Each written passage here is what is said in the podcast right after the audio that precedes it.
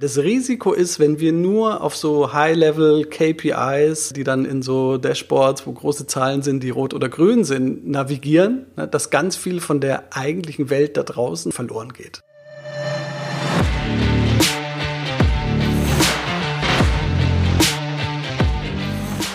Hallo und herzlich willkommen zum Datenbusiness Podcast. Mein Name ist Bernhard Sonnenschein, ich bin Gründer und Chefredakteur von datenbusiness.de.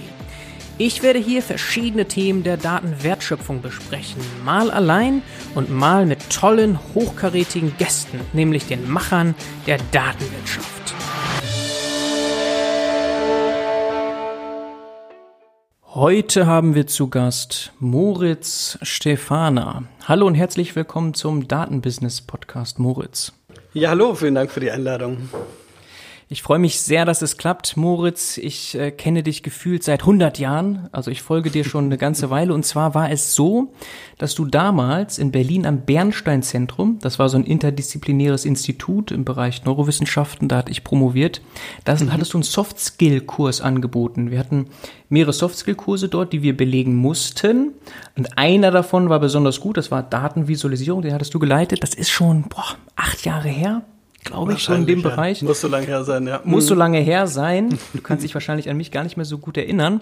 Aber ich folge dir tatsächlich seitdem auf diversen Netzwerken. Bist du ja aktiv. Twitter haust du immer wieder was raus. LinkedIn bist du aktiv, aber vor allem Twitter über deine Homepage sehe ich immer mal wieder, was du aktuell machst im Bereich Datenvisualisierung. Sehr, sehr spannende, fancy Sachen. Können wir heute mal nochmal irgendwie besprechen und die Zuhörer können sich das ja mal gerne anschauen. Ja, aber lange Rede, kurzer Sinn. Einfach mal in deinen eigenen Worten durch deinen Lebenslauf, bitte. Ja, gern. Also am Bernstein Center, da haben wir schon genau die Verbindung eigentlich. Äh, ich habe einen Hintergrund in Kognitionswissenschaften. Ich habe Cognitive Science studiert in Osnabrück und darüber kam dann die Verbindung zu den Neurowissenschaften und mittlerweile war ich aber dann eben schon als Datenvisualisierungsexperte tätig und wurde da eingeladen, einen Workshop zu machen. Das mache ich auch gern mit jungen Wissenschaftlern oder auch in Firmen. Mal so ein, zwei Tage Crashkurs ähm, wie kann man Daten gut darstellen, wie kann man die äh, effektiv darstellen, aber auch ästhetisch, sinnlich ansprechend oder provokant vielleicht sogar. Ähm, und das ist auch so das Thema, an dem ich eigentlich arbeite. Wie sind unsere Data Experiences? Ne? Wie, wie ähm, erleben wir diese Datenwelten, die uns ja inzwischen umgeben? Mhm. Angefangen hat das Ganze, äh, weiß ich so, mit 14 oder so habe ich am Atari ST angefangen, äh, programmieren zu lernen. Da habe ich dann so Computerspiele nachgebaut oder abgetippt. Ne? Das war so der Start. Und bin dann eigentlich so ein bisschen über mehr so Grafikdesign und so Flyergestaltung und VJing, ne? was man so mit äh, Anfang 20 halt cool findet, dann so auf Digitaldesign gekommen. Ähm, damals gab es auch so CD-Extras, also bei Musik-CDs. Ne? Physische Produkte mit Musik drauf, gab es noch eine extra Spur, so eine Art Hidden Track, den man im Computer abspielen konnte. Und da waren oft ganz coole, experimentelle, interaktive Anwendungen dabei. Und da gab es so eine Cold Card Hexstatic äh, CD Extra, fand ich unglaublich gut. Einfach experimentelle, äh, multimediale äh, Interaktionsgestaltung. Ne? Das fand ich super und wollte dann auch in die Richtung gehen und habe dann ähm, mich erst äh, total vergeblich an Kunsthochschulen beworben, weil ich auch von Kunst gar keine Ahnung hatte. Ich wollte halt nur was Kreatives machen. Mhm. Äh, habe dann jahrelang eine SAE Multimedia Producer Schule gemacht, eigentlich so als Überbrückung und bin da aber dann schon so weit gekommen, dass ich dann in Agenturen auch direkt arbeiten konnte. Das war so Anfang der 2000er auch nicht so schwer, sage ich mal, da irgendwie einen Job zu finden. Habe dann viel mit Flash gearbeitet und einfach Entertainment-Websites gemacht, sage ich mal. Und dann aber in, im Rahmen dieser ersten Dotcom-Bubble, so 2003 rum und dem ersten Crash der Bubble, nochmal grundsätzlich ans Überlegen gekommen, was machen wir denn hier eigentlich und wofür nutzen wir das Internet ja, oder digitalen Medien? Und da bin ich eben nochmal drauf gekommen, eigentlich interessiert mich, wie wir mit, äh, mit Informationen interagieren, wie wir lernen, wie wir kommunizieren und wie Digitalmedien das ändern. Ja, und das war auch dann die Motivation, Kognitionswissenschaft zu studieren da in Osnabrück, da ist ein ganz breites Studium, reicht von Linguistik, Philosophie, Psychologie, Neurowissenschaft, Mathe, Informatik. Und man merkt jetzt schon, ist ja eigentlich auch eine super Grundlage für Nutzerschnittstellengestaltung, Data Science, ne, weil es sozusagen alle menschlichen Faktoren, aber auch die ganzen technischen Faktoren abbildet, die dann eine Rolle spielen können. Mhm. Ja, und also das alles gemacht und sozusagen mich in dieser bunten, wilden Welt umgeguckt und äh, als Bachelorprojekt mich dann mit Textmining auseinandergesetzt. Und zwar, wie man sich in großen Mengen von technischer Dokumentation zurechtfinden kann, explorativ. Ne? Also das war so ein bisschen das Szenario Flugzeugbau. Man hat vielleicht eine technische Lösung für ein Problem schon vor zehn Jahren, hat die schon jemand anders entwickelt, aber verworfen zu der Zeit. Würde man die wiederfinden? Und wenn ja, wie würde man die wiederfinden? Also so ein bisschen so versteckte Schätze in Textsammlungen finden über vielleicht Ähnlichkeiten oder über strukturelle ähm, ja, Features von, von äh, Textaspekten. Und da bin ich dann so auf Kartografie gekommen, weil das ist ja fundamental ein Navigationsproblem. Ne? Und nach wie vor haben wir ja Daten-Navigationsprobleme. Wie, wie finden wir uns zurecht? Wie wissen wir, was der kürzeste Weg in dem Informationsraum ist? Ne? Und mhm. darüber dann so über Kartografie, ah, hochdimensionale Räume, sehr komplex, können wir da eine zweidimensionale effektive Darstellung finden? Und dann habe ich angefangen, mich mit Kartografie mehr auseinanderzusetzen und darüber zu Edward Tufte gekommen und seine Bücher. Das ist ein Statistikprofessor, der also ganz toll auch historische Datenvisualisierung bespricht und auch so zerlegt und der hat eine recht strenge Philosophie, so einen extremen Minimalismus. Da bin ich jetzt nicht direkt der Anhänger, ich bin ja mehr Maximalist. Aber zumindest äh, habe ich da diese Faszination kennengelernt für äh, visuelle Sprache und, und Datenvisualisierung. Okay, also wirklich ein ganz diverser Background und ich glaube, wir verstehen jetzt sehr gut, wie du dann zu dem gekommen bist, was du jetzt machst. Also diese, diese Mischung von Medien, Design, Kreativität, aber auch das Technische, Daten. Mhm. All das, das beschäftigt dich ja heute offensichtlich als Experte im Bereich Datenvisualisierung mit einem sehr, sehr breiten Spektrum. Vielleicht aber noch so ein bisschen Meta. Ich glaube, das interessiert nämlich auch viele Zuhörer, wie du den Weg dann gefunden hast zur Selbstständigkeit. Also es mhm. gab ja dort auch sicherlich ganz bestimmte wichtige Momente, entscheidende, dass du diesen Weg gegangen bist. Kannst du das noch ein bisschen erläutern ja. oder war das auch eher so, hm, ja, so mehr so Zufall. Nee, wahrscheinlich nicht. Also, Im, Im Nachhinein macht ja alles immer Sinn und es kann Postrationalisierung. Vorhinaus, ja genau, es ist ja immer so ein, so ein, so ein Wandeln zwischen den Welten. Also ich hatte ja. dann diesen Bachelor of Science eben aus Osnabrück, bin dann ja. für einen Master nach Potsdam gegangen, um nochmal dieses Gestaltungsaspekt reinzubringen ne, und habe da Interface. Design studiert. Interface und, Design. Mhm. Und das ist ja auch ohnehin so ein bisschen so mein Ansatz, das Analytische und das Sinnlich-Ästhetische zusammenzubringen. Ne. Und meine Firma heißt auch Truth and Beauty ne, und ich bezeichne bezeichne mich selbst als Truth and Beauty Operator. Also mir ist so dieses analytisch-faktische mit diesem persönlichen, sinnlichen, ne, diese Kombi, das, das, das reizt mich einfach total. Und ähm, genau, und diesen sinnlichen und den Designaspekt, den habe ich eben in Potsdam dann mich da ausgetobt und war dann so halb auf dem Weg zum PhD da. Also ich habe einen Master gemacht, bin dann in ein Forschungsprojekt quasi direkt übergegangen, hatte eine, eine Stelle als wissenschaftlicher Mitarbeiter, habe auch ein paar Papers geschrieben gerade so im E-Learning-Bereich waren die da viel tätig und im semantischen Web und so weiter. Und hatte aber immer nebenbei Freelance-Jobs, um mein Studium zu finanzieren. Ne? Ah, okay. Und ähm, mhm. habe sozusagen schon immer auch schon wirklich im Datenvisualisierungsbereich für Kunden mhm. und dann auch früh für große Kunden wie die FIFA, World Economic Forum und Skype und so neben quasi meiner wissenschaftlichen Tätigkeit gefreelanced. Und irgendwann habe ich, stand ich so an diesem Scheideweg, ah, beides jetzt halb machen, wird nicht zielführend sein.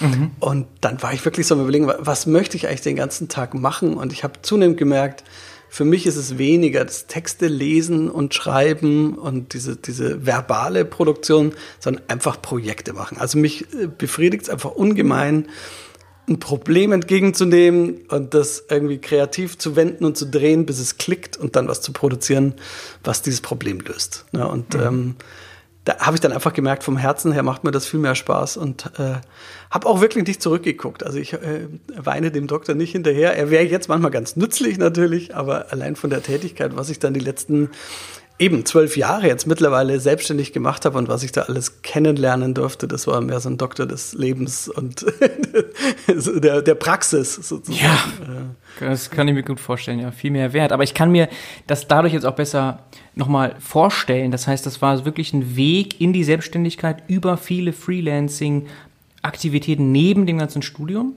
Genau. Und deswegen jetzt nicht irgendwie von, sagen wir mal, so bam, von jetzt auf gleich, sondern das war wirklich ein fließender Übergang. Du hast schon sehr viele mhm. Freelancing-Sachen gemacht. Und wie sind die ersten entstanden? War das auch von dir proaktiv gesucht oder sind die auf dich zugekommen, weil du in dem Bereich aktiv warst?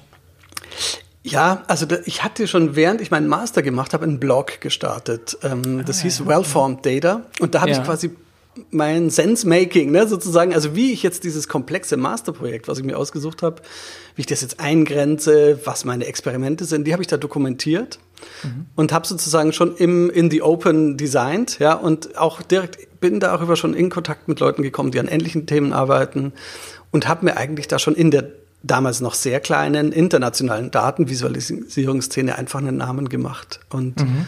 bin dann auf anderen Blogs aufgetaucht und man entwickelt dann so ein Netzwerk von Leuten, die an ähnlichen Themen arbeiten und ja, taucht dann vielleicht auch auf dem Radar von Leuten, die da so einen Bedarf haben in dem Bereich ja. auf und das Thema war eben so 2006, 2007 richtig am Abheben. Also vorher war das ein sehr akademisches, ein bisschen trockenes, technisches Thema. Da war es sehr informatiklastig, würde ich mhm. sagen. Und gerade um die Zeit rum sind viele Gestalter, Künstler und äh, eben auch Businessleute in dieses Thema reingegangen, weil sie gemerkt haben, da ist ja ein Riesenpotenzial, um diese Datenwelten, die uns umgeben und mit denen wir auch täglich arbeiten, noch viel menschlich zugänglicher zu machen. Und ja. da gab es so einen richtigen Schub und da hatte ich halt Glück, sozusagen zur richtigen Zeit da auch einfach mit dabei gewesen zu sein. Und dann war das eine ganz logische, organische Entwicklung. Also da musste mhm. ich nicht viel anschieben, sag ich mal. Mhm, mh. Du bist wirklich ein Early Adopter und es macht dir Spaß, Content zu produzieren, Inhalte selber zu produzieren. Ich glaube, das versteht man auch sehr schnell und sieht man sehr schnell, denn einen Blog hast du sehr früh gemacht, du bist auf Twitter sehr mhm. aktiv, irgendwie 18.000 Follower oder so. Und du hast selber einen Podcast, du bist Co-Host eines mhm, Podcasts, genau, den können wir gerne ja. hier verlinken. Das ist der Data Stories Podcast, ein englischsprachiger, sieben Jahre alt. Das ist äh, ja, also das ist schon, also auch deswegen dinosaurisch. Early Adopter, Early Mover und dieses Thema selber Lust haben, rauszugehen mit Inhalten. Mhm. Das haben ja nicht viele. Das hilft aber ja natürlich auch ungemein in der Selbstständigkeit. Das ist ja sowas, was ich auch beobachte. Wenn du diesen ja. Weg gehst, der Selbstständigkeit, du musst ja selber Marketing machen, du musst ja irgendwie präsent sein. Ne? Sonst, wie können Leute auf dich ja. irgendwie aufmerksam werden, inbound. Natürlich, du kannst natürlich auch irgendwie rausgehen und immer wieder dich anbieten, aber viel besser ist es doch, wenn man schon Präsenz zeigt. Und da bist du offensichtlich schon viele Jahre sehr stark. Ne? Wie guckst du eigentlich auf dieses ganze neuartige Thema Influencer und so? Weil es ist ja irgendwie mhm. gerade so, jeder möchte irgendwie auf Instagram irgendwie oder auf anderen Plattformen. Wie guckst du da drauf? Weil du bist ja offensichtlich jemand, der immer am Zahn der Zeit ist und guckt, was gibt's ja, daraus? Ja. Wie guckst du darauf? Ja, also ganz klar, äh, spannendes Thema und ähm, auch witzig aus der Perspektive zu sehen, wie sich eben da auch die Rollen oder die Ansätze vielleicht verschoben haben. Ähm, ich meine, Prominente, sag ich mal, gab es ja schon immer oder Koryphäen in bestimmten Bereichen. Ne? Leute, denen man einfach zu einem bestimmten Thema gerne zuhört, aus verschiedenen Gründen. Das ja. müssen ja auch gar nicht oft die kompetentesten sein, die können ja auch nur gute Unterhalter sein. Ne? Ich glaube, das Phänomen gab es schon, schon immer. Ja. Diese Idee, dass man das direkt monetarisiert ist, finde ich ein bisschen neu. Also ich wäre früher da nie auf die Idee gekommen, jetzt deswegen Werbung zu machen oder mhm. irgendwie Sponsored Content zu fahren. Also mir ging es schon eher darum, erstmal diese Faszination zu teilen. Ja.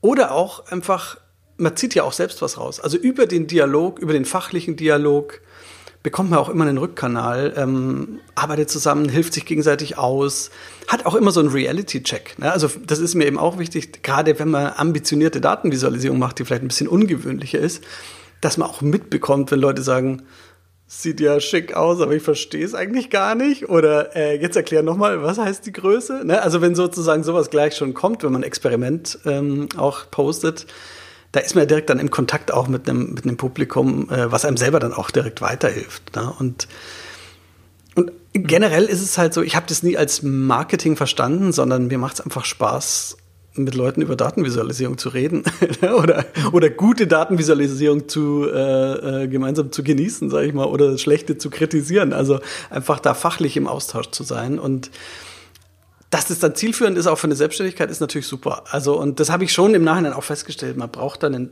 guten Mix aus so der eigentlichen Projektarbeit ne, und dann vielleicht ganz ambitionierten, riskanten High-End-Projekten, aber auch ganz solide, bisschen langsamere, ähm, äh, vielleicht auch ein bisschen in Anführungsstrichen langweiligere, aber auch auf eine angenehme Art langweilige, weil einfach nicht sehr riskante ähm, Projekte Unterrichtstätigkeit, also ich gebe eben auch Workshops ähm, oder mal was zu schreiben. Also ich glaube, dieser Mix ist einfach ganz wichtig. Und ich habe es jetzt auch in, der, in diesem Krisen-Corona-Jahr festgestellt, dass wenn dann ein Bereich ein bisschen schwächelt oder wegbricht, hat man halt andere Bereiche, auf die man auch wieder zurückgreifen kann. Also das schafft auch eine Robustheit und man hat nicht so alle Karten auf ein Pferd gesetzt. Das ist in der Selbstständigkeit ganz wichtig. Mhm, mhm. Guter Rat. Und es ist ja auch so, wenn du, wenn du selber etwas produzierst, dir da mal Gedanken machst, ist das so ähnlich wie in der Lehre, glaube ich, sagt man ja auch häufiger, um Dinge wirklich zu verstehen, musst du sie anderen erstmal beibringen, mhm. weil du Total, dann nochmal ja. ganz mhm. anders über die Dinge nachdenken musst, äh, nochmal mhm. dich selber auch ertappst darin vielleicht, Dinge gar nicht so gut verstanden zu haben und dann irgendwie diesen Sprung gemacht zu haben, ach ja, das ist das mir irgendwie alles zu, das kenne ich schon alles, aber in Wirklichkeit, wenn ja, du mal selber mhm. das dann vorstellen musst, merkst du, oh, hoppla, äh, muss ich doch nochmal nachgucken. Auf jeden Fall. Also das, äh, der, der eigene Bullshit wird nicht besser entlarvt, als wenn man mit Externen einfach mal ja. auf so einer ganz grundlegenden Basis ne, redet und, und versucht irgendwie was eben zu erklären, warum was jetzt eine Regel ist oder nicht oder was, warum eine bestimmte Visualisierung besser ist oder nicht. Ne? Das, das wird da immer schnell auf die Probe gestellt. Ja. ja. Okay, Moritz, dann lass uns einsteigen. Kernthema heute ist natürlich Datenvisualisierung und das passt sehr gut in den Podcast rein. Es geht ja hier im Datenbusiness Podcast um Datenwertschöpfung. Vielleicht ganz am Anfang so eine etwas kritische Frage an dich. Warum ist denn Datenvisualisierung deiner Meinung nach so wichtig, wenn es darum geht, hm. Wert aus Daten zu generieren? Also Grundsätzlich ist es so, die Rolle von Visualisierung kann man ein bisschen auch beschreiben im Vergleich zu anderen Techniken. Ähm, wir haben ja zum Beispiel die Statistik, ne, die erlaubt es uns dann aus Daten über so eine gewisse Kompression, also über so Aggregationen und Kennzahlen, die man aus einer größeren Verteilung ableiten kann, dann Einsichten zu ziehen oder vielleicht Hypothesen zu beweisen. Und ähm, im Gegensatz hierzu erlaubt es uns die Datenvisualisierung vielleicht einen Schritt vorher schon mal erstmal generell die Textur und die zugrunde liegende Struktur und Natur von Daten direkt erfahrbar zu machen.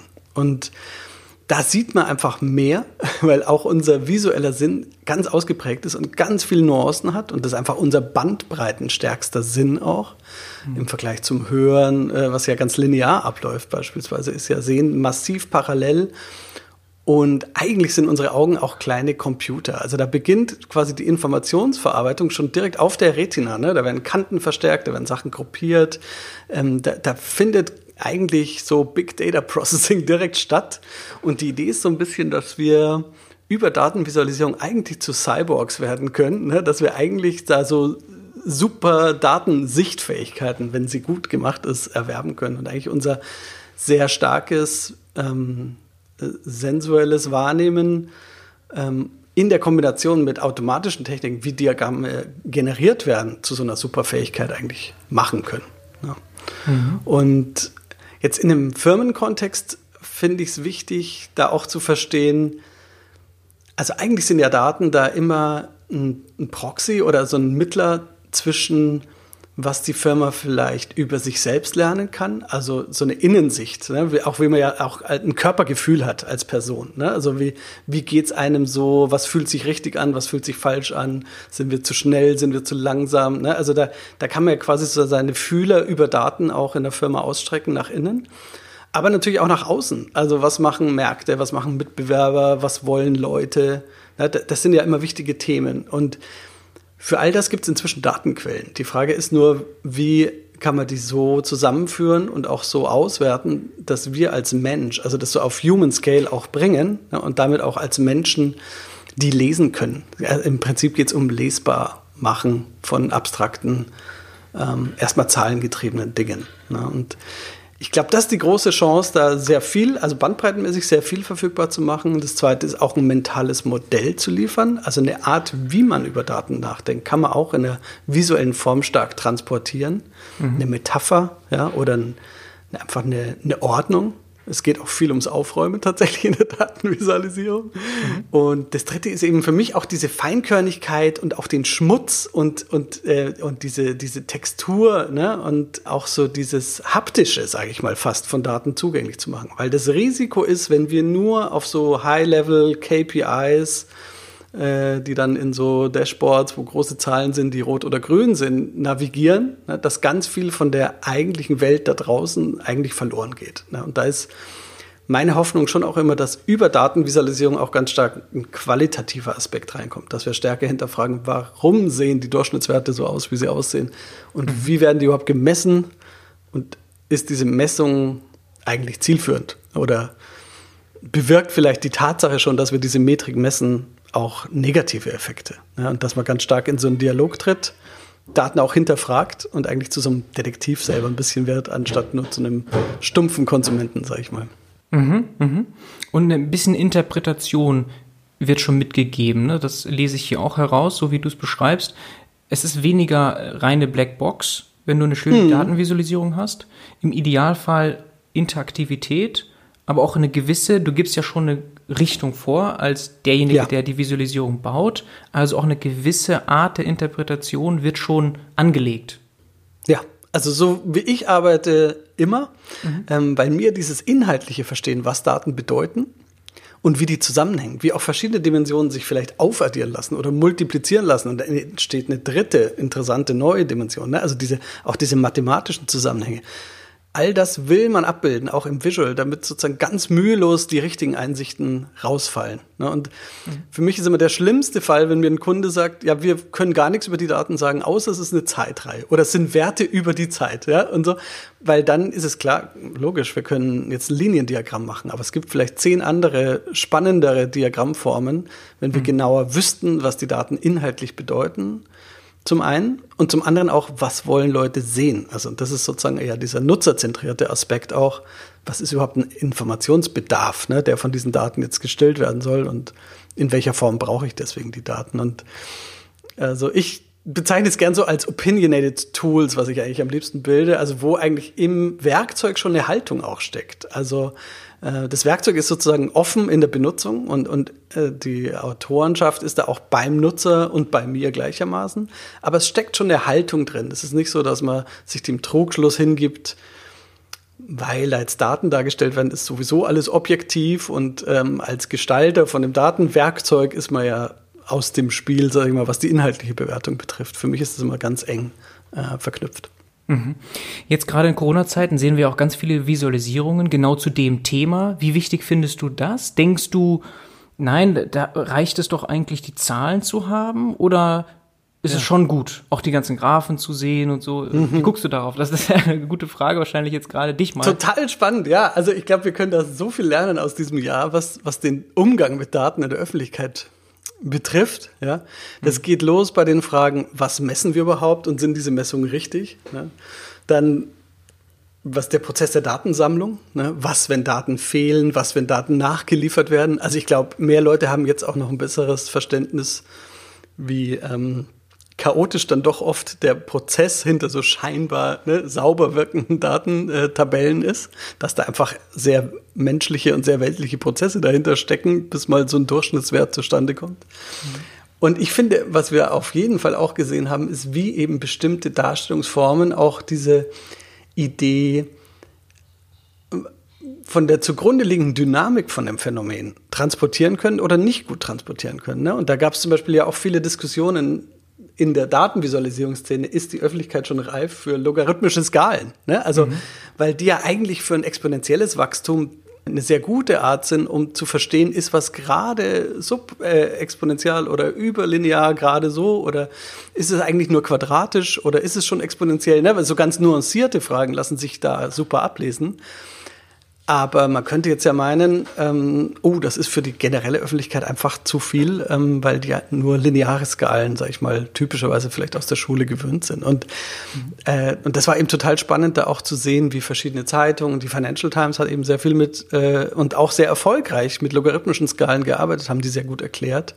Ja. Und ähm, da finde ich, Murdoch, glaube ich, war da ein, einer Genau, John Murdoch ja. hat wirklich tolle Arbeit da geleistet, auch weil man sehr transparent gesehen hat, ähm, wie sich da das ganze Team an diese Thematik iterativ herangetastet hat. Ne? Und mit jeder neuen Veröffentlichung die Methodik verbessert, sehr gut erklärt haben, war, warum welche Darstellung gewählt wird, warum jetzt manche Länder rausfallen oder wieder reingekommen sind. Mhm. Und ich finde, sehr gut transparent gemacht haben, ja, wie komplex eigentlich die Entscheidungen hinter so einer scheinbar einfachen Liniengrafik dann auch sein können. Ja, was man schon sagen kann, ganz unabhängig mal von Corona, dass Datenjournalismus an Bedeutung gewonnen hat über die letzten Jahre. ne? Also alle Hm. großen Zeitungen haben in-house Datenjournalisten, die Ja. das machen, was du auch machst, wahrscheinlich. Also Ja. Daten so visualisieren, dass sie für jeden da draußen verständlich sind, idealerweise interaktiv auf der Website noch irgendwie erfahrbar sind. Das ist etwas, was man wirklich in den letzten Jahren vermehrt sieht. Ne? Auf jeden Fall, und da kommt auch viel wirklich tolle Inspiration, gerade aus diesem datenjournalistischen Bereich. Und man muss auch sagen, das ist kein, kein Selbstzweck oder kein, kein netter Luxus, den sich die größten Häuser äh, leisten können, sondern das sind tatsächlich die meist abgerufensten Seiten. Also bei der New York Times, bei der Washington Post, auch bei der Zeit, da laufen diese interaktiven Features wahnsinnig gut. Also das deckt auch einen Informationsbedarf, ne, der, der real da ist und wo diese interaktiven einerseits interaktiven Anwendungen, ähm, aber auch eben mit einer gewissen inhaltlichen Kontextualisierung. Ne? Da ist ja dann noch ein Artikel dabei und Fußnoten und äh, eine Einordnung. Ähm, und gerade die Kombi ist halt einfach äh, toll. Und ich glaube, wo da auch ein riesen ähm, Paradigmenwechsel stattfindet, ist einfach von dieser Idee, dass man einen Content für alle produziert und das ist der Artikel, den hat dann jemand geschrieben. Und so eine interaktive Anwendung, da kann sich halt jeder auf der Karte finden. Und jeder wird auch zum Beispiel erstmal auf der Karte gucken, wie sieht's denn an meinem Wohnort aus? Und da findet eine ganz andere, ein ganz anderer Informationszuschnitt auch auf einmal statt. Und ähm, deswegen lieben Leute auch Karten so, weil sie immer gucken können, wo bin ich denn da? Ne? Und aber das ist einfach ein ganz wichtiger Effekt, dass man sich selber diesen Bezug von sich selbst zu dieser Information, die da dargestellt wird, auch etablieren kann. ne? Ja. Ja, man sieht sich selbst irgendwo darin. Dadurch hat Ja. man auch eine gewisse Emotion zu den Informationen, die gezeigt Ja, werden. und es hat auch eine, wirklich eine unmittelbare Relevanz. Relevanz. Nicht irgendwie abgehobene irgendwie Meta-Informationen, sondern äh, man kann da sehr praktische Einsichten für sich ja auch rausziehen, wie gehe ich heute einkaufen oder lasse ich es mir doch lieber schicken. ja. ja, total. Du hast ja eben schon sehr stark dafür plädiert, Datenvisualisierung als Mechanismus zu verstehen, um Informationen überhaupt effizient aufzunehmen, weil wir als Menschen über unsere Augen sehr gut darin sind, Informationen aufzunehmen, sehr effizient aufzunehmen. Die nächste Frage ist ja dann, okay, wir nehmen Informationen auf, aber verstehen wir sie auch? Also das ist ja das Thema Datenkompetenz, Data Literacy, das hängt ja dann wirklich stark miteinander zusammen. Ne? Datenvisualisierung, Data Literacy oder Datenkompetenz ist, glaube ich, Ja. übersetzt in, auf Deutsch. Kannst du das noch ein bisschen kommentieren, wie du diese Themen zusammen siehst? Äh, Klar, das ist natürlich ein Kommunikationsprozess, der da stattfindet. Ne? Und ähm, als Designer von der Datenvisualisierung m, wählt man ein Encoding, also eine Codierung der, der Daten und ähm, baut dann darauf, dass beim Rezipienten das Decoding, also der komplementäre Prozess des Entschlüsselns, sozusagen, was da ähm, quasi in einem Code abgebildet ist, auch so stattfindet. Und ich glaube, lange hat man so naiv gedacht, dass wenn man sozusagen was encodet, dass das relativ robust auch wieder genauso decoded wird. Inzwischen weiß man, uh, das ist alles relativ kompliziert.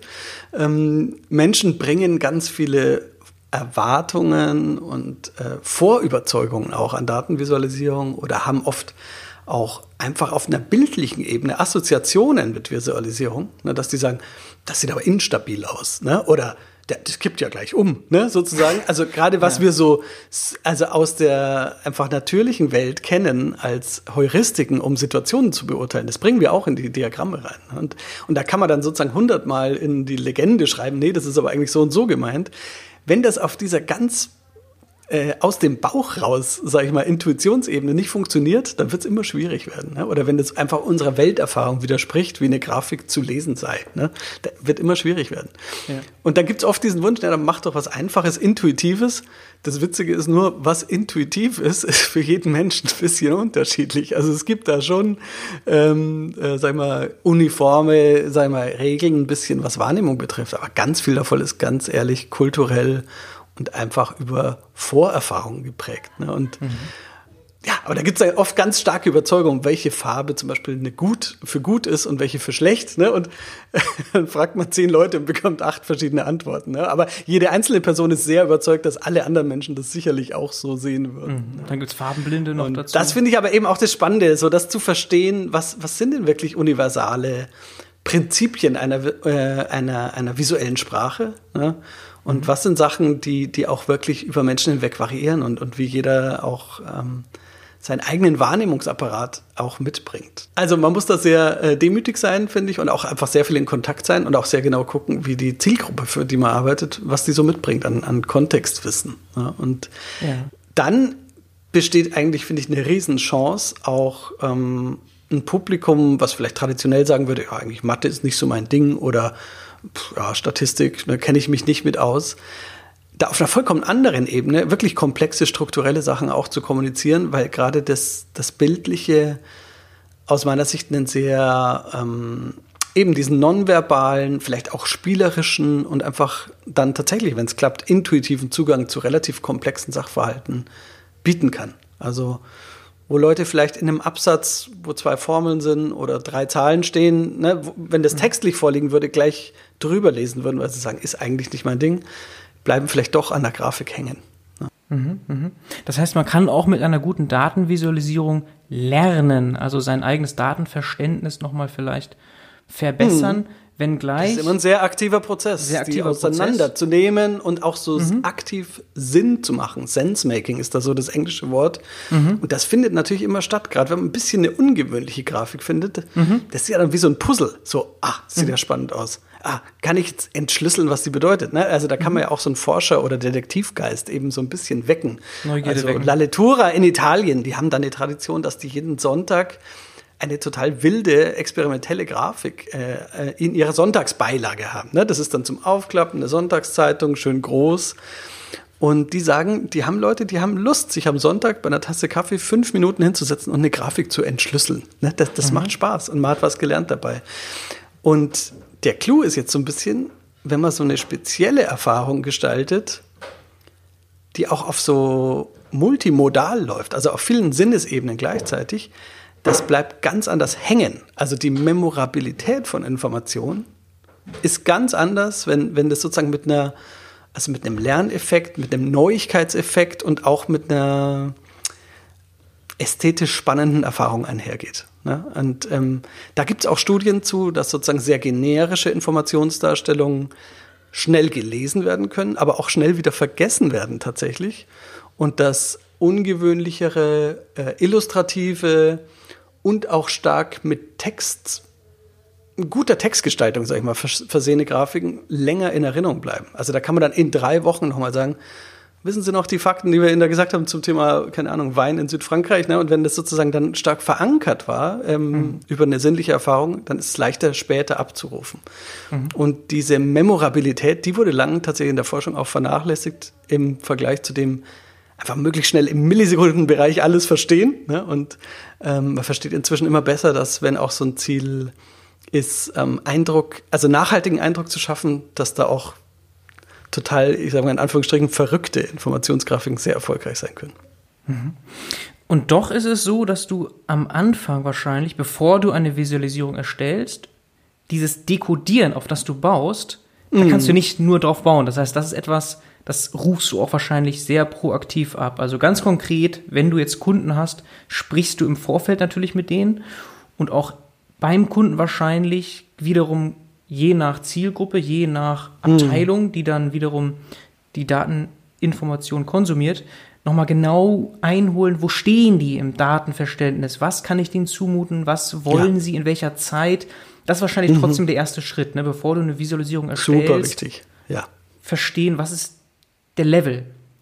Ja, auf jeden Fall. Und das wird oft so ein bisschen übersprungen. Also oft kommen Kunden schon zu mir und sagen, also wir brauchen Dashboard, neueste Verkaufszahlen und im Tooltip soll man dann das sehen und also da oben muss noch so ein Tab sein, da sieht man dann eine Weltkarte. Ne, also mhm. schon sehr konkrete Vorstellung von dem Wie. Also wir brauchen die Daten und die sollen so dargestellt werden. Mhm. Und da ist ein bisschen die Erwartung, ich weiß jetzt, welche Farben gut sind oder welche Weltkartenprojektion vielleicht gut ist, ne? sozusagen, dass man sozusagen nur auf dieser Wie-Ebene Datenvisualisierung gestaltet. Und meine Erfahrung ist, es lohnt sich total, da nochmal kurz zurückzurollen und erstmal nochmal zu schauen, was ist das Warum? Also warum gibt es dieses Projekt? Was ist der Need? Ne? Was, was ist die Lücke, die da gefüllt werden soll?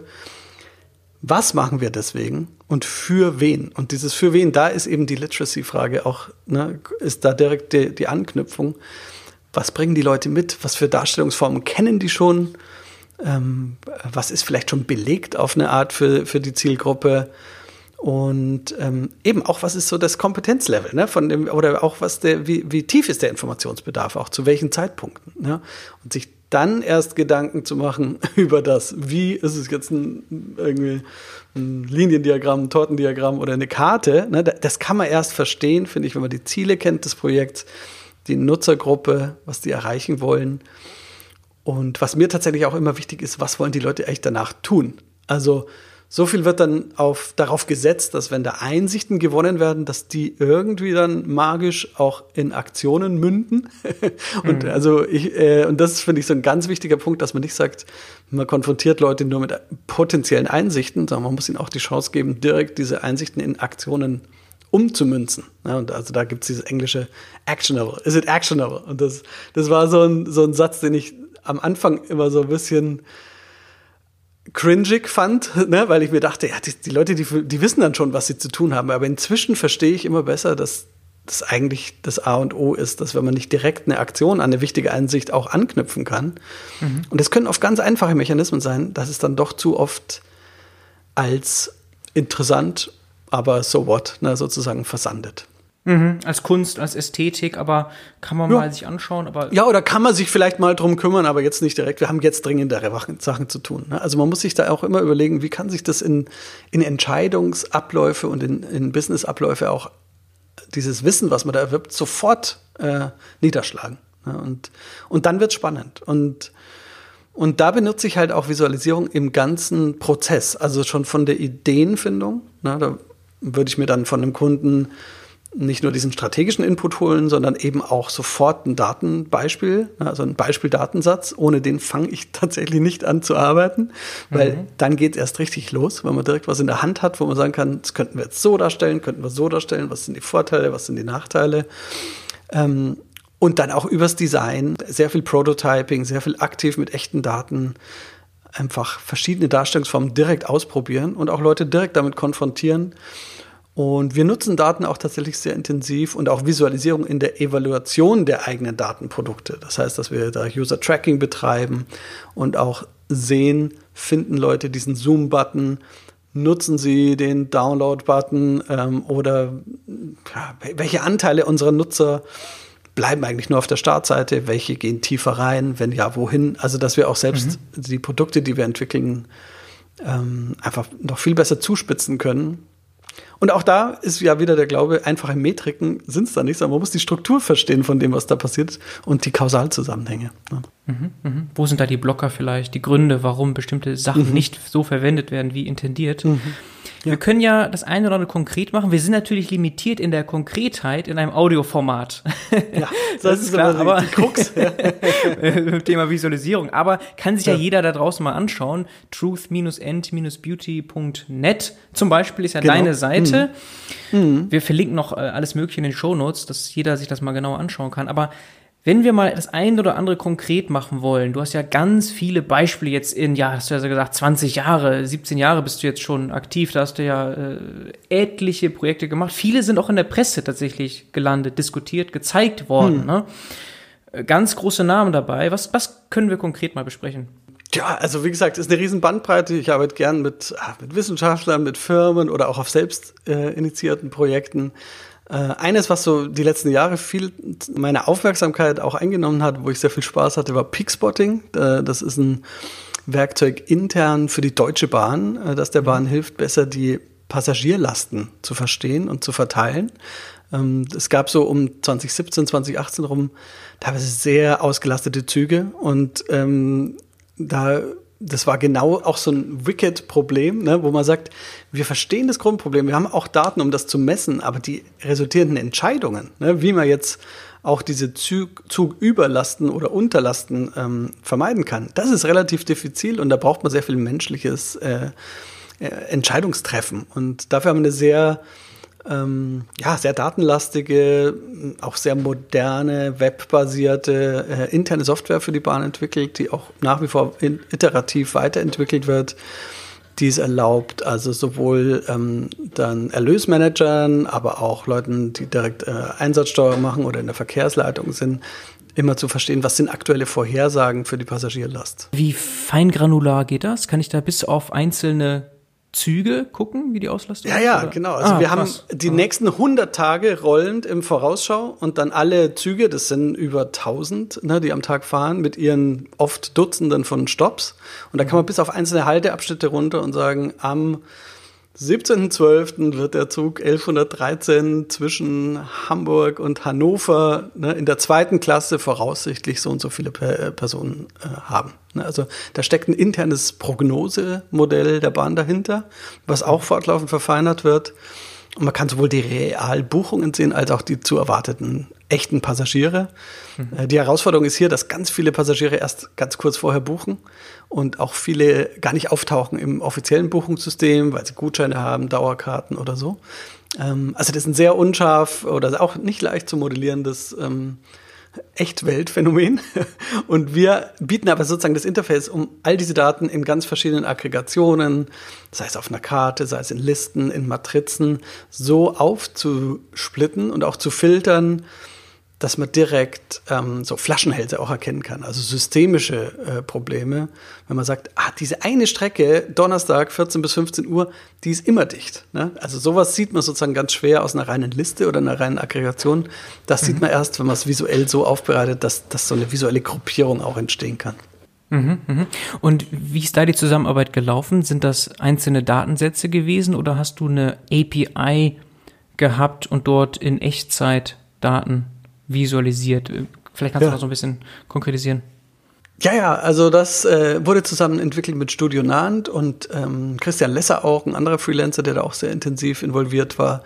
Und wir waren da in der glücklichen Lage, dass es da sehr früh schon diese Vorhersagedaten gab, also die standen uns schon zur Verfügung und dass wir mit denen direkt arbeiten konnten und auch der Nutzungsfall eigentlich sehr schön eingegrenzt war im Vergleich zur anderen äh, Werkzeuglandschaft als auch also die erwarteten Effekte.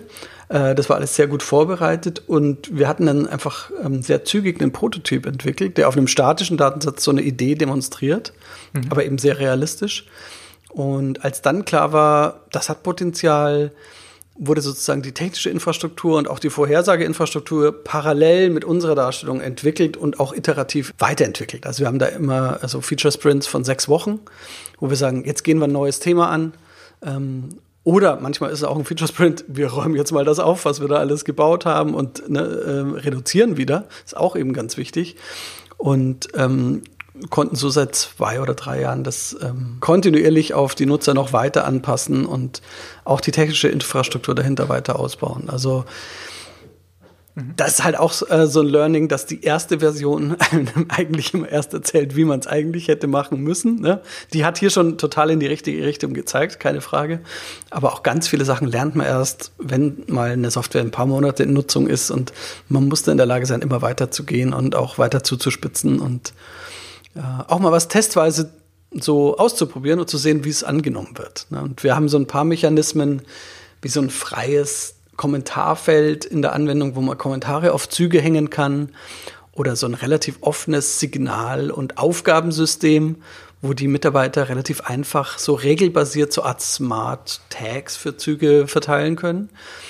Und das erlaubt der Bahn intern eigentlich das auch so als Experimentierfeld zu nutzen, welches Automatisierungspotenzial es eigentlich gibt. Und da sind wir auch wieder in einer interessanten Rolle für Visualisierung. So ein bisschen, wenn man eine Idee hat, ähm, wie man bestimmte Geschäftsprozesse automatisieren kann, aber noch nicht ganz genau weiß, wie die Regeln dahinter aussehen müssten oder wie, der, wie das Netz ist, was man sozusagen automatisiert auswerfen wollte. Ne? Da kann man über Visualisierung ganz toll einfach mal verschiedene Varianten ausprobieren und selber auch ein Gefühl bekommen, wann welches Regelwerk eigentlich gegriffen hätte oder nicht so gut funktioniert hätte. Und das ist genau so ein Prozess, den wir da auch wirklich gut unterstützen. Mhm, spannend. Also ich stelle mir hier das auch sehr komplex vor, weil sehr verschiedene Gruppen involviert waren. Also du hast ja gesagt, Prognosen wurden schon intern gemacht bei der Deutschen Bahn. Die haben also ihre eigenen Data Scientists und Machine Learning Modelle Genau. etc. Das ist das ein Thema. Dann sind das aber ja nicht die, die wiederum die Visualisierung konsumieren. Das sind ja wieder ganz andere Menschen. Genau. Das heißt, es war ja also, wie bist du da reingekommen? Also das sind ja dann ganz viele verschiedene Stakeholder, die immer wieder mit dir diskutieren. Mhm. Ganz langer Prozess. Kannst du das nochmal erklären? Weil das stelle ich mir extrem komplex vor in diesem Beispiel. Das ist auch der spannendste Teil, weil das auch immer wieder ein ja. Puzzle ist sozusagen. Ne? Also dieses, ähm, also es gibt bestimmte Daten, Möglichkeiten oder Chancen oder Availabilities so, ne? dass man sagt, wir haben einfach diese Daten, da muss man jetzt was Sinnvolles mitmachen können. Ne? Das ist manchmal so eine Motivation. Andersrum gibt es auch ganz bestimmte Business Needs, ne? dass man sagt, es gibt hier eine Lücke. Manche Sachen dauern hier viel zu lang, andere Sachen sind hier strukturell gar nicht möglich aktuell, ne? Und die wären aber wichtig aus einem operativen Grund. Ne? Und das muss man auch sehr gut verstehen. Und da so ein äh, auch so eine Korrespondenz herzustellen, dass man dann versteht, ah, mit den Daten, wenn wir die jetzt noch verschneiden mit dieser anderen Datenbank und das dann so vielleicht schrittweise verfügbar machen oder erst so zusammengefasst und dann so aufgefaltet verfügbar machen, dann ist das in der Lage, dieses Problem zu lösen, was Nutzer haben. Ne? Das ist sozusagen die hohe Kunst. Es gibt da auf jeden Fall einen Prozess, aber es ist auch immer wieder spannend, wie manchmal fällt es direkt vom Baum und manchmal ist es ein ganz langer, ganz schwieriger Prozess. Und, aber immer wenn es dann einen Knoten gibt, ist meine Erfahrung, es ist immer leicht aufzulösen, sobald es einen konkreten Prototypen gibt, der jetzt sagt, dieses Businessproblem könnte man doch so und so lösen über so und so eine Darstellung und das direkt testet, weil da bekommt man sehr schnell raus, greift das wirklich oder hört sich das erstmal gut an, aber führt nur zu Folgefragen oder führt zu anderen Problemen. Und da ist dieses frühe ähm, prototypische Ausprobieren und auch spielerische Explorieren mit Daten. Das ist echt so ein ganz wichtiger Teil in unserem Prozess, den wir auch sehr extensiv machen, bevor wir dann den, sagen wir, den großen Wurf planen und die, die eine Software richtig durchgestalten und so, solide ausbauen. Mhm. Ist wirklich super wichtig, ganz früh mit ganz einfachen Werkzeugen strukturell herauszufinden, was funktioniert ne, und was braucht jemand wirklich. Mhm. Und den Prototypen habt ihr dann übergeben und der wird dann weiterentwickelt intern oder seid ihr dort noch länger involviert, du mit einem zweiten ja. Freelancer? Also die ganz frühen Prototypen, die sind wirklich zum Wegwerfen gedacht. Das ist dann oft in Tableau zum Beispiel, ein Dashboard. Also in Tableau lässt sich sehr leicht auch so interaktive Filter und Navigationsworkflows abbilden. Mhm. Oder auch eben ganz viele verschiedene Charttypen für dieselben Daten leicht äh, ausprobieren. Mhm. Wenn man dann da an Grenzen stößt, dann ist schnell so ein ähm, also auch eigene Programmierung angesagt, dass man in D3, React oder Svelte jetzt aktuell, also Webentwicklungsbibliotheken ähm, ähm, oder so Toolkits, dann was eigenes baut. Also das ist, weil wir ja auch eigene Darstellungsformen wirklich ähm, stark vorwärts treiben wollen.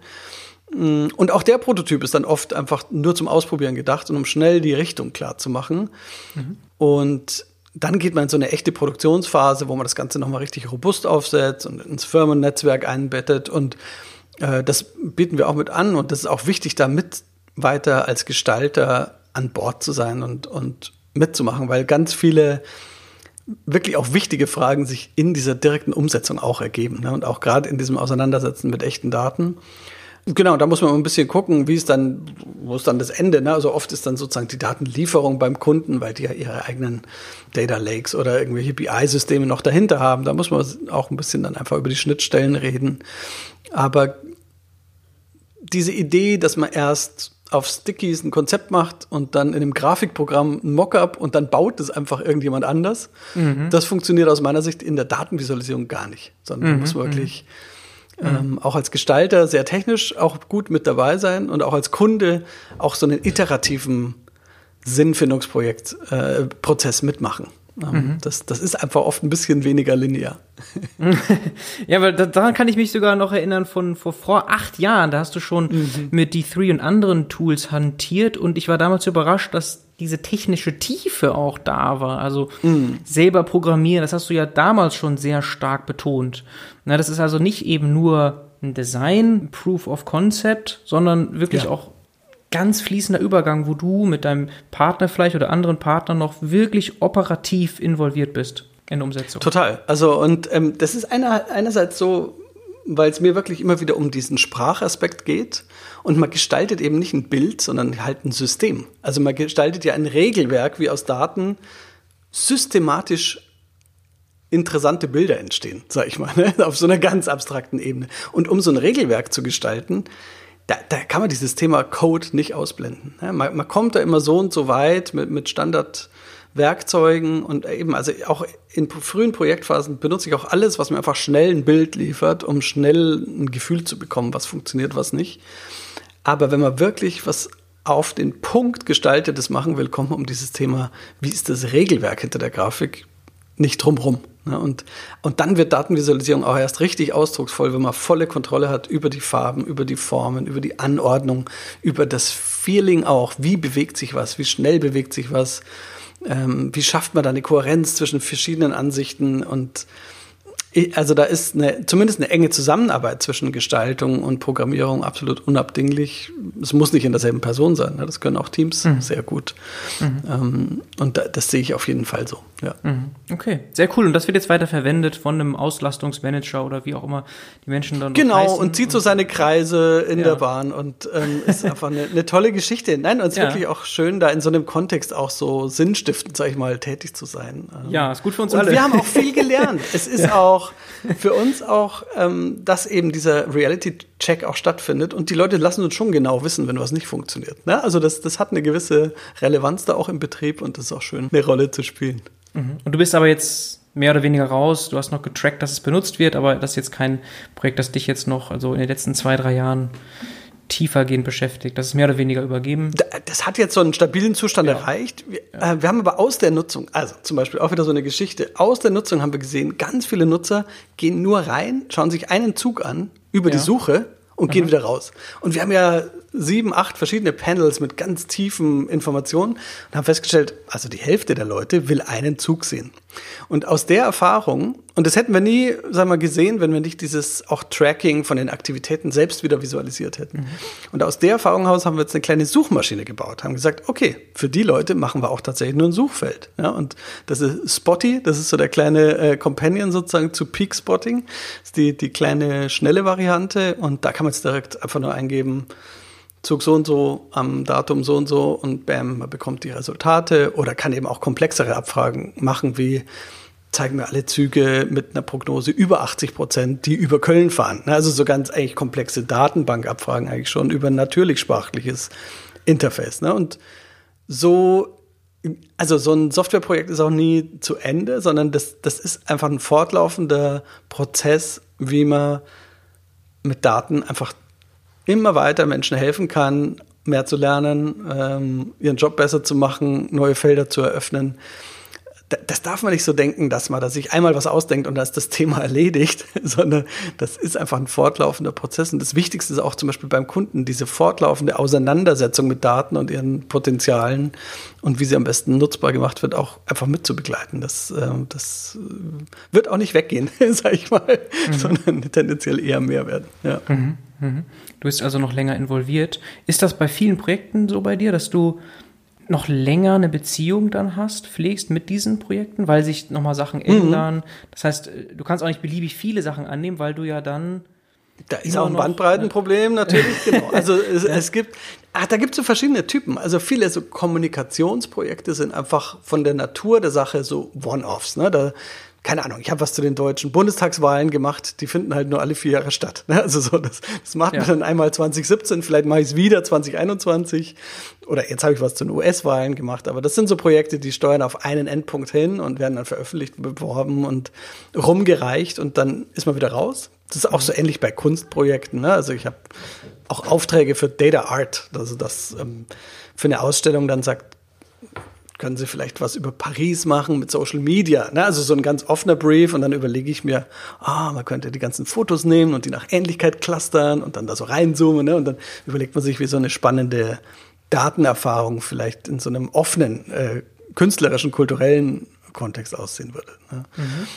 Und das sind oft eher so, ja, wie gesagt, One-Offs. Äh, mag ich auch, weil man dann weiß, okay, kann man einmal machen und ist dann raus. Oft kommen die Leute aber ähm, tatsächlich auch wieder, dann zumindest für den nächsten One-Off sozusagen, also einen seriellen One-Off. Ähm, oder auch, weil sich viel dann doch periodisch wiederholt. Also ich mache auch viele Berichte, zum Beispiel wie für die OECD oder fürs World Economic Forum, wo einfach jedes Jahr ne, der Weltbericht zu den globalen Risiken wieder veröffentlicht wird. Und da die Leute es natürlich auch schön finden, wenn ähm, die visuellen Darstellungen werden da ja auch zu einer Marke auf eine Art, ne? Und, und schaffen Wiedererkennbarkeit. Ne? Und da finden es die Leute natürlich auch schön, wenn das äh, eine Kontinuität hat und sich auch trotzdem jedes Jahr weiterentwickelt. Ähm, aber mhm. trotzdem auch so die DNA sozusagen behält. Und mhm. da den Report mache ich zum Beispiel auch seit acht Jahren. Du hattest ja eben auch beschrieben, so die Mischung aus Dingen, die ein höheres Risiko haben und vielen anderen Dingen, die weniger mhm. Hohes Risiko haben. Hängt das dann auch mit der Größe eines Projekts zusammen? Also ist zum Beispiel das Deutsche Bahnprojekt eines, das du eher in dem High-Risk-Bereich mhm. siehst? Wie kann man das noch beschreiben?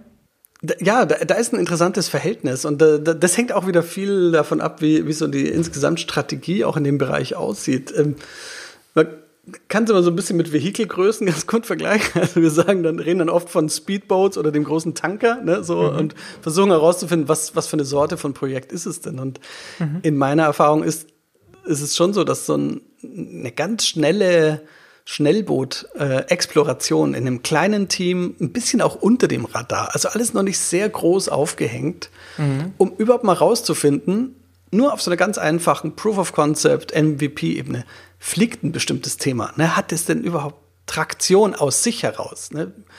Ähm, oder ist es eine Idee, die sich auf Papier gut anhört, aber tatsächlich strukturell irgendwelche Hindernisse trifft? Ne?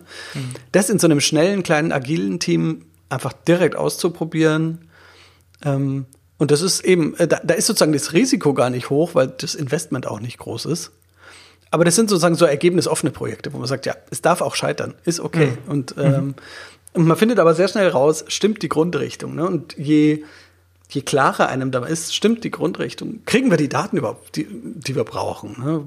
Und nochmal, ne, interessiert es überhaupt irgendjemanden? Ne? So, ähm, und wenn das dann klar ist, dann kann man nochmal überlegen, okay, wie setzen wir das jetzt auf, dass es ein paar Jahre läuft, dass es ähm, mit allen möglichen Situationen umgehen kann, dass es, keine Ahnung, multilingual ist, ähm, dass auch wohl dokumentiert ist, gut erklärt ist, dass es da eine Kommunikation drumherum gibt. Ne? Also da gibt es auf einmal auch so viele Faktoren, die ein Projekt erfolgreich machen, die über die reine Datendarstellung hinausgehen. Ne? Also auch so eine Art Branding, ne? so wie wird es intern kommuniziert, die Existenz von einem bestimmten Tool und gibt es da auch ein Community Building drumherum? Hat man vielleicht Leute, die man schon früh einlädt und auch in den Prozess mitnimmt und sagt, ja, die sind irgendwie Mitautoren, ne? Die haben uns richtig beraten und die sind dann auch beim Launch sozusagen die ersten, die das schon kennen, auch Early Adopter und die das dann weitertragen ja, in ihre Abteilung oder in, in die Öffentlichkeit das habe ich eben auch zunehmend gelernt, dass es am Schluss, welchen Diagrammtyp man wählt, sozusagen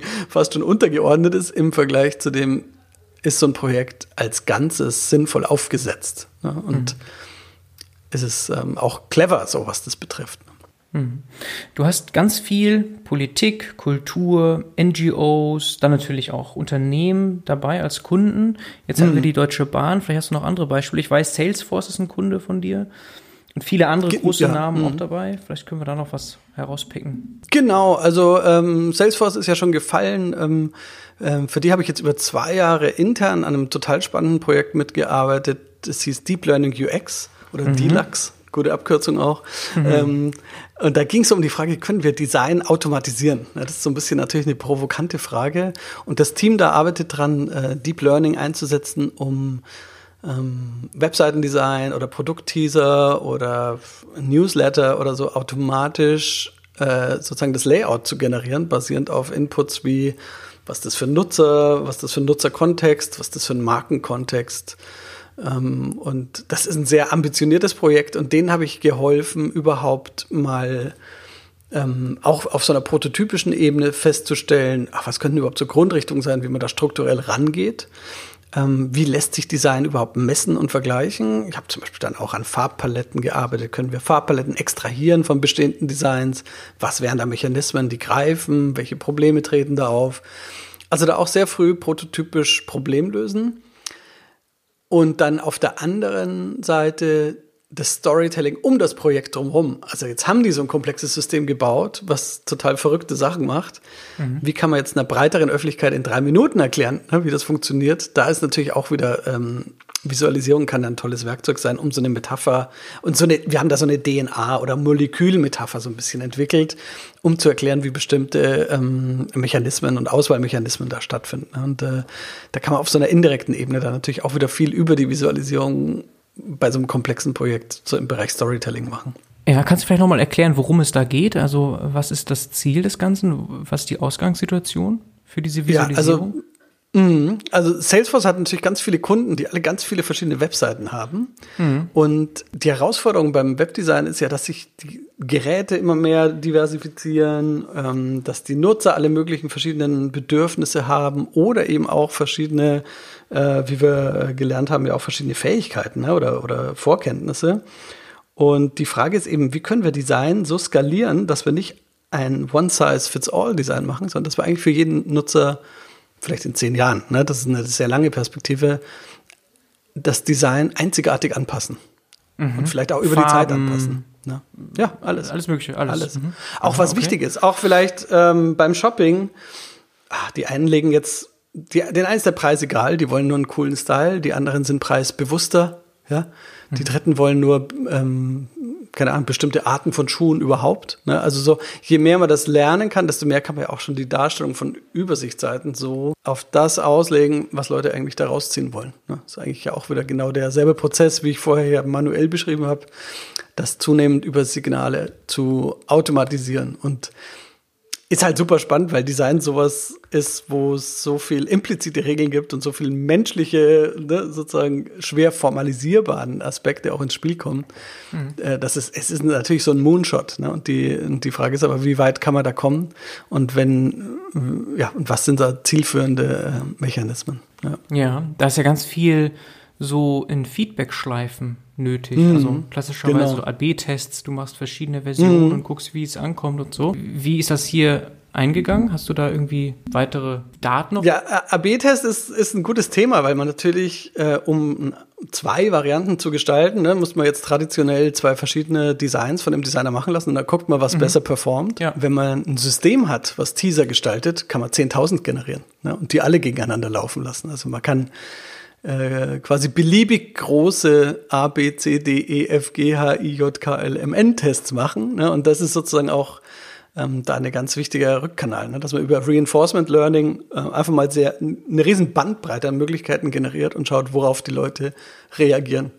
Mhm. Äh, ein witziger Effekt war zum Beispiel, dass Produktteaser, die unvollständig waren, zu mehr Klicks geführt haben. Mhm. Also die keinen Titel hatten oder keinen Preis. Mhm. Naja, weil die Leute wissen wollen, was dahinter steckt.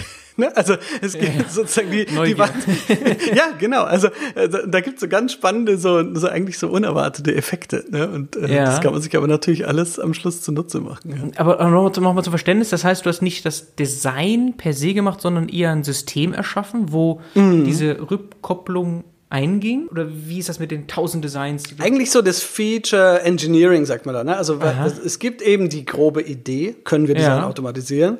Ja. Und dann sagt man, okay, lass uns mal Webseiten angucken. Wir haben dann einfach tausend Webseiten, die Fortune 500 Webseiten und, und so eine Unicorn-Liste, alle die Webseiten mal runtergeladen Aha. und zum Beispiel analysiert, was haben die gemeinsam?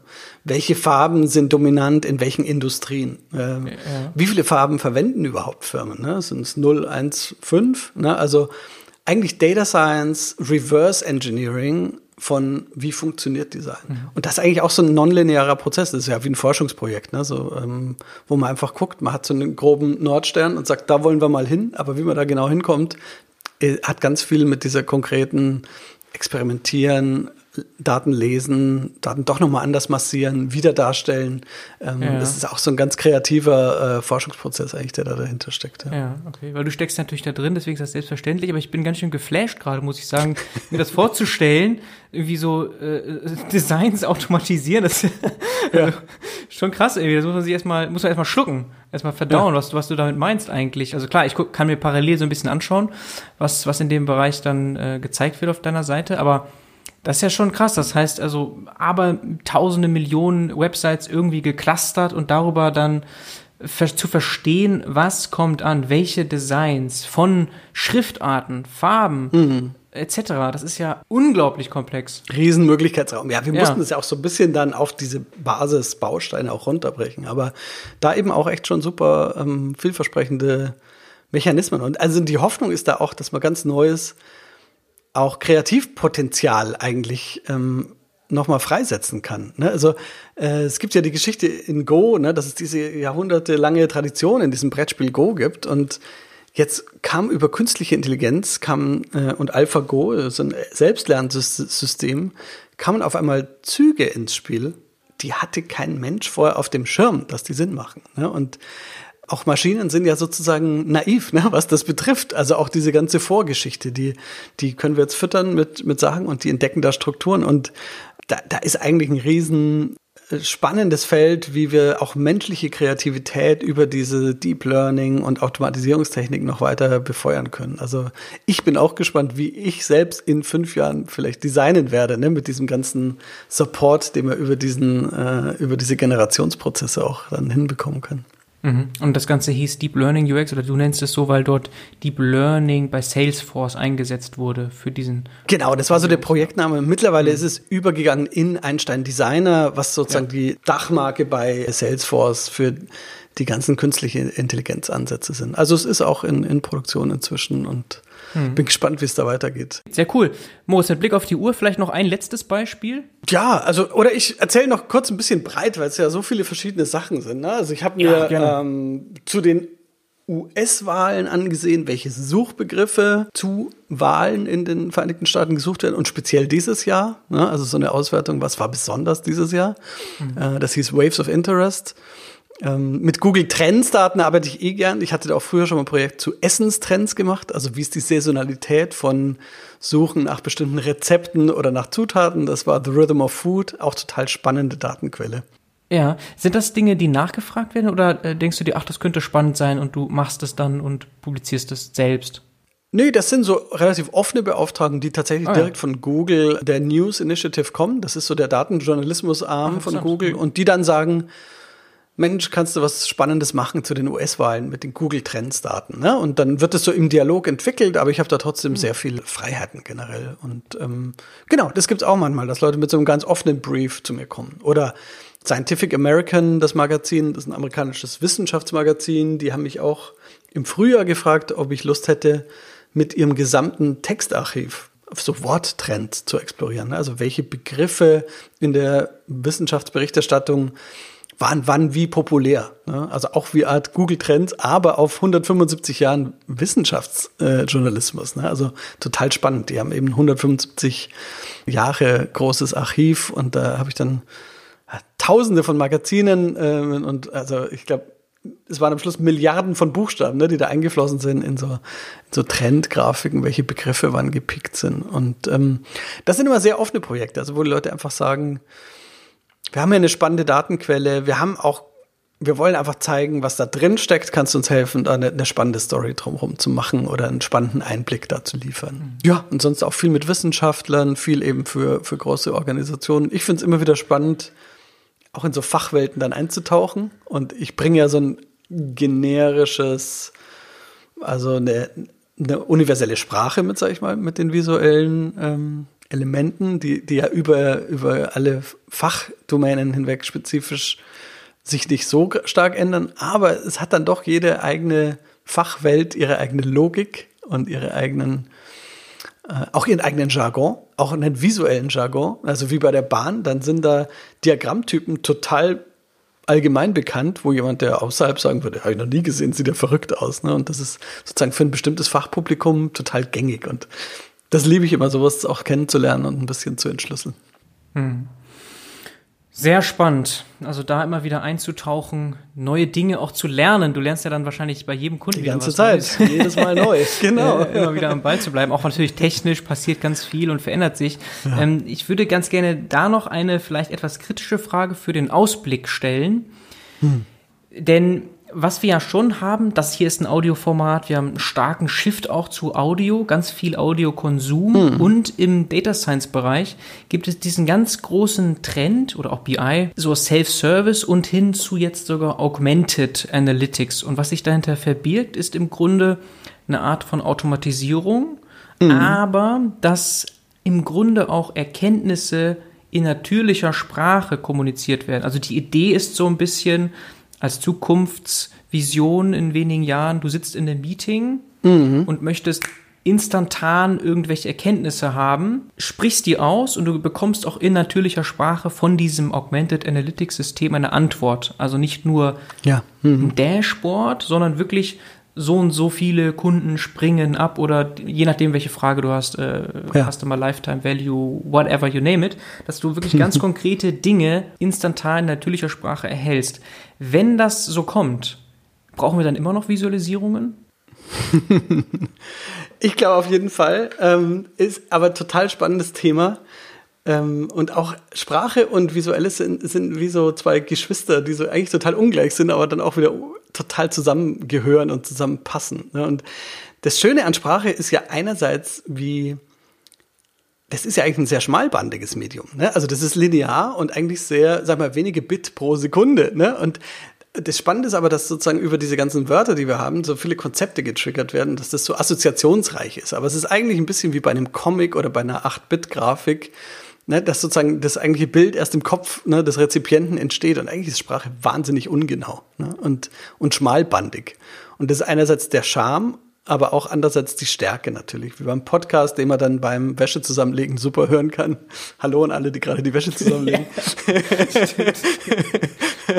und das ist eben die Stärke. Und äh, ich gebe da auch total recht, wenn es eine klare, Ant eine klare Frage gibt, die man in einem Satz beantworten kann, Unbedingt. Einfach nur diesen einen Satz liefern. Ist super. Ne? Da, da mhm. brauchen wir da auch keine Grafik. Dann ist alles fein. Ne? Also, mhm. wenn sozusagen ganz klar ist, ja, ich brauche jetzt die Verkaufszahlen aus dem Nordwesten vom letzten Monat, ne? bitte einfach nur die Antwort liefern und fertig. Und das Spannende an Visualisierung ist aber, so eine Zahl zu kontextualisieren, also vielleicht nicht nur diese eine Antwort zu liefern, sondern dann alle anderen Regionen im Hintergrund auch noch zu zeigen, um zu zeigen, ja, wie ordnet sich das denn ein? Ne? Mhm. Oder vielleicht den aktuellen Wert zu liefern, aber auch zu zeigen, ah, wie kam es denn dazu? Ist das typisch im Vergleich zu den letzten Jahren oder gibt es da einen Trend oder wie stark fluktuiert der Wert über die Zeit?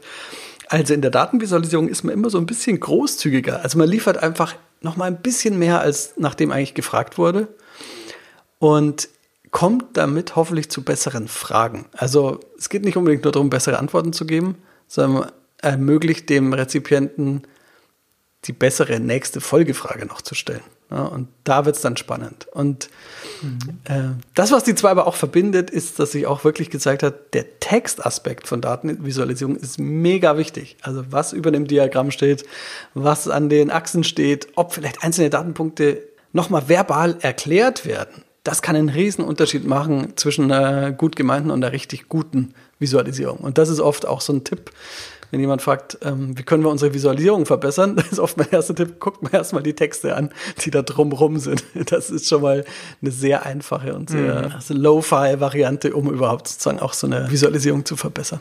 Mhm. Gibt es Achsenbeschriftungen? Ist die Legende verständlich? Überschrift, ja, Unterschrift etc. Das sind so die absoluten Basics. Ja. Also Oder was passiert im Titel? Ja, steht da ganz technisch, was man jetzt hier sieht und alle sind schon abgeschreckt? Mhm. Oder steht im Titel vielleicht eine Frage, mhm. die die Grafik direkt beantwortet? Mhm. Oder steht im Titel vielleicht schon der Key Insight? Mhm. Ne? Also da, da kann man so viel machen, einfach über eine wieder eine geschickte Kontextualisierung und über auch so über so ein Framing von Visuals. Oder auch wenn man mehrere hat, wie leitet man von einem zum nächsten? Also das sind sind halt alles Überlegungen, wie erzählt man eine Geschichte effektiv und die, das muss immer auf allen Kanälen parallel stattfinden. Mhm. Und auch einfach zugeschnitten sein. Aber wie gesagt, also auch wie mit Spotty hatten wir auch die Erfahrung, wenn jemand eine ganz klare Anfrage hat an den Datenpool und man mhm. kann die ganz klar beantworten, unbedingt einfach direkt die Fakten mhm. liefern und weiter geht's. Ja, okay, ja. verstehe. Also nicht eine wirkliche Ersetzung, sondern eher mhm. schon so, dass beides, also Visualisierung und nennen wir es Sprachverarbeitung, für bestimmte Bereiche einfach die bessere Alternative ist. Das wird immer so sein. Ne? Du brauchst eine Visualisierung ja. für bestimmte Themen. Storytelling hast du gesagt. Nächste Frage, dass sich die besser anschließt, das kannst du über eine Sprache nicht so gut abbilden. Jetzt Alexa oder whatever wir zu Hause haben, hm. da kennen wir ja das vielleicht ein bisschen, dass wir sehr, sehr limitiert sind. Also wir stellen Fragen und dann ist es irgendwie erledigt, da kommt dann nichts mehr danach. Aber so ein Spotty, das wäre schon ein Beispiel, da könnte man eigentlich weggehen von der Visualisierung hin zu einer Sprachassistenz, äh, Sprachverarbeitung. Hm. Das wäre so ein Beispiel vielleicht. Je nachdem. Also es gibt immer so eine gewisse. Es gibt ja auch im Journalismus diese Idee von dieser umgedrehten Pyramide, ne? dass man sagt, in der Überschrift muss das Wichtigste stehen, im ersten Absatz dann eine Ausführung dessen und einem Text der Hintergrund. Ne? Und so kann man sich auch Informationsbedarfe in, in Datenwelten vorstellen. Manchmal will man nur die Headline, manchmal will man den Seite 3 Artikel. Ne? Und mhm. äh, da, zu verstehen, wann auch was adäquat ist für den Nutzer, das ist natürlich Teil dieser Anpassung auch, ne? dass man eben nicht sagt, ja, da müssen jetzt alle den ganzen Seite 3 Artikel durchlesen. Wenn wir wissen, für manche Leute reicht die Headline, dann, dann ist das das Richtige. Ne? Mhm. Okay, Moritz, das war mehr als eine Stunde geballter Information zu Datenvisualisierung. War es doch der Seite 3 Artikel. genau. Und wer da auch mehr sich anschauen ja. möchte, einfach mal den Links folgen. Ist auch mehr mein Ding, ich gebe es zu. Ja. Data Stories Podcast. Da wird ja. auch wieder mehr kommen. Ist ein bisschen, hast du selber gesagt, im Vorfeld leicht eingeschlafen ist aber ein sieben Jahre alter Podcast. Genau, dieses Jahr war so ein bisschen langsam, also aus Langsamer. verschiedenen Gründen, wie man sich vorstellen kann. Ja. Ähm, aber wir sind da dran und macht riesig Spaß und da haben wir immer internationale Gäste aus äh, alles, was irgendwie mit Datenanalyse, Datenvisualisierung, künstliche Intelligenz äh, zu tun hat, ähm, auf jeden Fall empfohlen. Tipptopp. Hm. Okay, Moritz, vielen Dank für das Interview, dass du dir die Zeit genommen hast. Hat mir sehr viel Spaß gemacht. Ja, danke für die Einladung. Ja. Viel gelernt. Alles Gute. Ciao, ciao. Danke. Tschüss. Feedback zum Podcast gerne an info@datenbusiness.de. Wer ansonsten mit mir zusammenarbeiten möchte zu allen Fragen rund um Datenwertschöpfung, darf gerne vorbeischauen auf headsofdata.de oder zu Deutsch datenchefs.de für zur gleichen Seite. Zusammen maximieren wir den wirtschaftlichen Nutzen deiner Daten. Würde mich sehr freuen, wenn wir bald voneinander hören.